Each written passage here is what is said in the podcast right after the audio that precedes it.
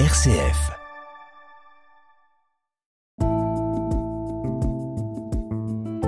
Regard chrétien sur l'actualité. Dorothée Scholz. Bonjour Père Christian Delorme. Bonjour Dorothée. Vous êtes prêtre des paroisses de Caluire et Cuire et c'est avec vous aujourd'hui que nous allons porter notre regard chrétien sur l'actualité de cette semaine.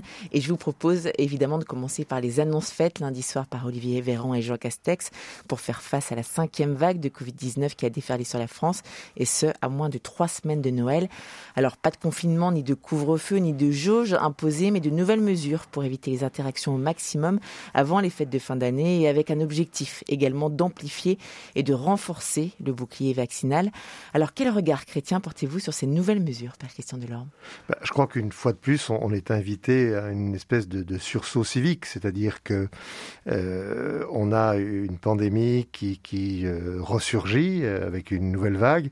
Il y a des risques pour que les fêtes de fin d'année, comme on dit, fêtes de Noël pour mm. les chrétiens, mais aussi d'autres fêtes juives, par exemple, soient, très, très handicapées par, par tout cela. Donc, on est invité à, à faire davantage attention, à reprendre euh, peut-être euh, euh, plus d'attention aux gestes barrières. Moi, je m'aperçois que, moi, le premier, hein, on, a tendance à oublier, à tomber le masque mmh. parfois, à, être trop près des gens, à moins peut-être se, se relaver les mains, etc. Donc, je crois que c'est important, si on veut vivre ces fêtes, euh, religieuse et humaine, euh, eh bien que qu'on fasse attention, qu'on essaye de, de, contribuer tous à ce que la pandémie baisse.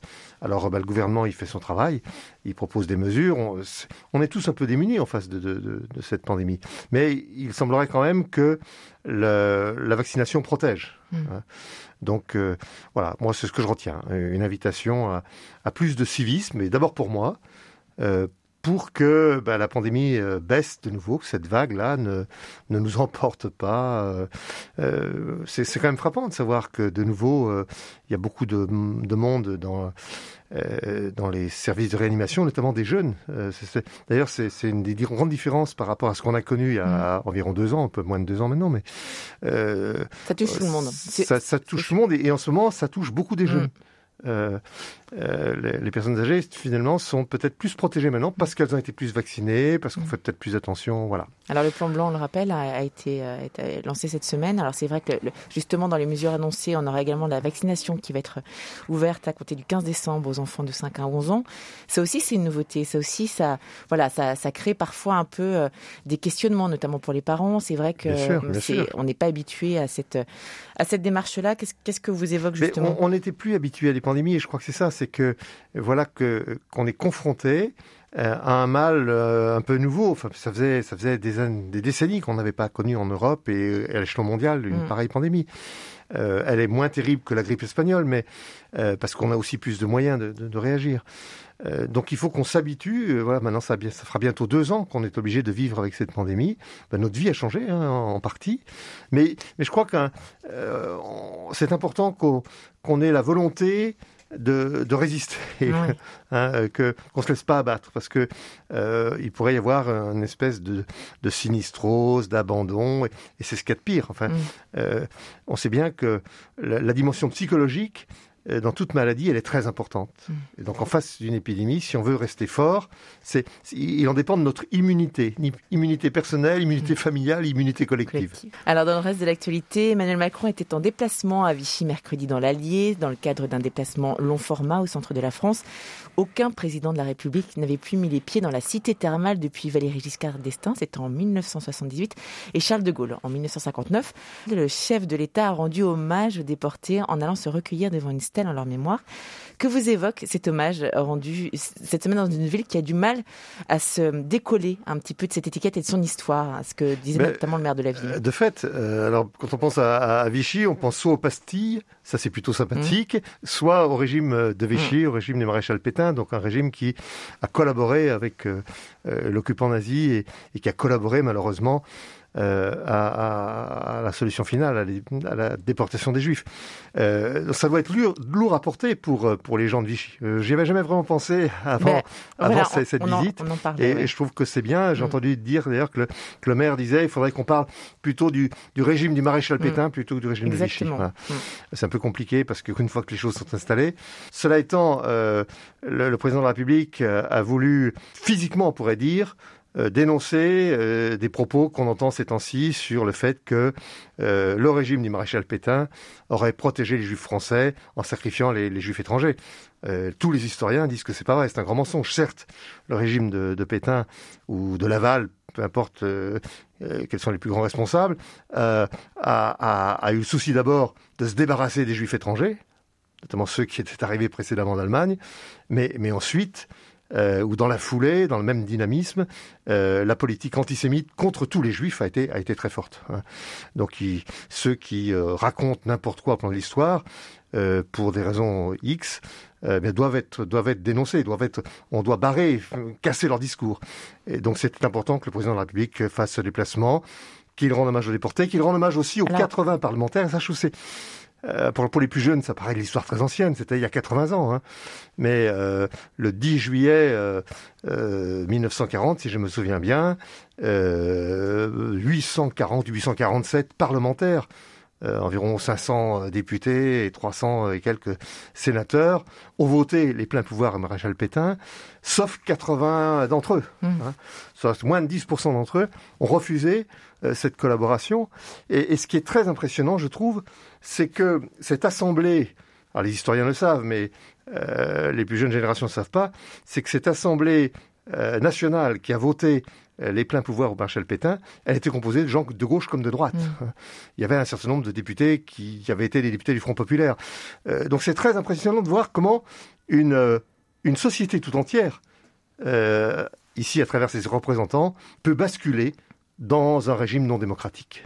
Alors, vous le disiez justement tout à l'heure, le président de la République s'est recueilli devant cette plaque commémorative en l'honneur des, 80 parlementaires euh, dont on, vient de parler, qui ont voté contre les pleins pouvoirs pour le maréchal Pétain. Il a également, donc, on le disait, fait mis en garde contre toute manipulation de l'histoire au cours de cette visite, qui est finalement un petit rappel à l'ordre discret donné au candidat à la, présidentielle Éric Zemmour. Alors, le candidat d'extrême droite, justement, qui a dû annuler son meeting qui était prévu jeudi à Lyon suite au débordement de violence lors du meeting euh, qui s'est tenu au parc des expositions de Villepinte en Seine-Saint-Denis. C'est une dimanche dernier. Quel regard justement portez-vous quand on, voit ces, traits d'histoire, quand on voit tout ce qui est en train de se jouer à, quelques mois de la présidentielle?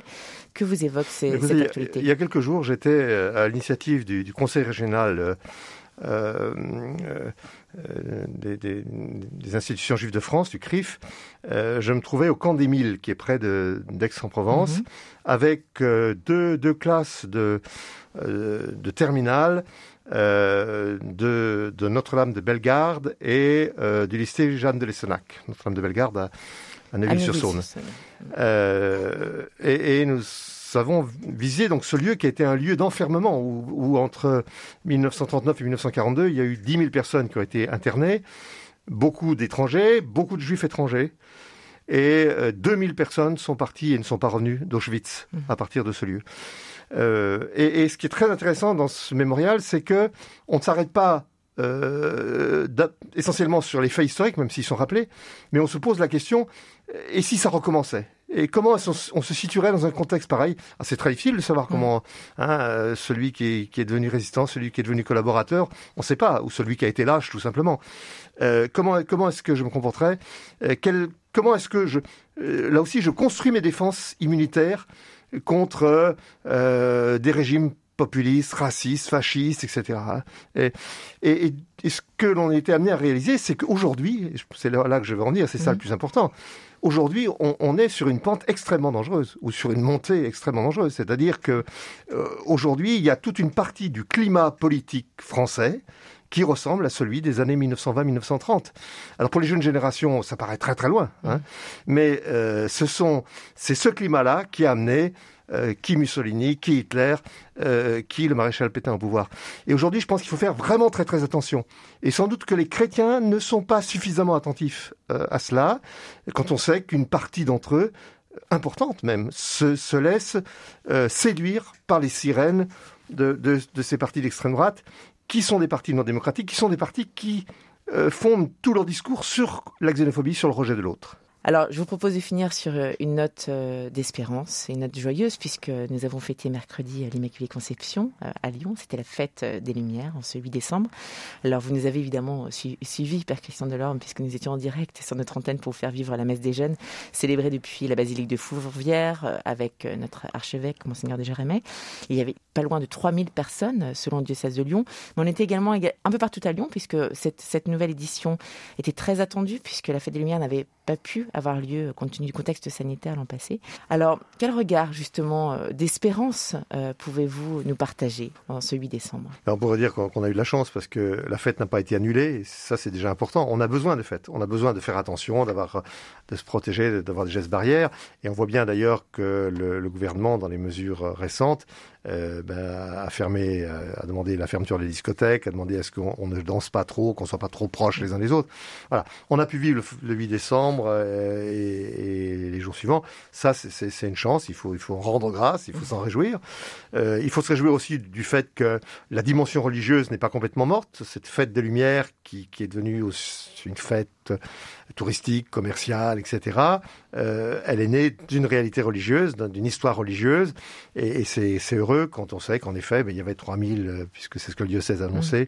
participants jeunes euh, à cette célébration à Fourvière. Ça, ça, ça, ça, me réjouit, bien entendu. Et puis les chrétiens, ben, le rôle, c'est d'être lumière dans le monde. Vous êtes la lumière du monde, dit Jésus. Hein, La mmh. fête des Lumières, d'une certaine manière, c'est ça qu'il faudrait inscrire. On a, bon, on a inscrit quelquefois Lyon à Marie, merci à Marie, c'est bien, mais je crois qu'on pourrait mettre vous êtes la lumière du monde.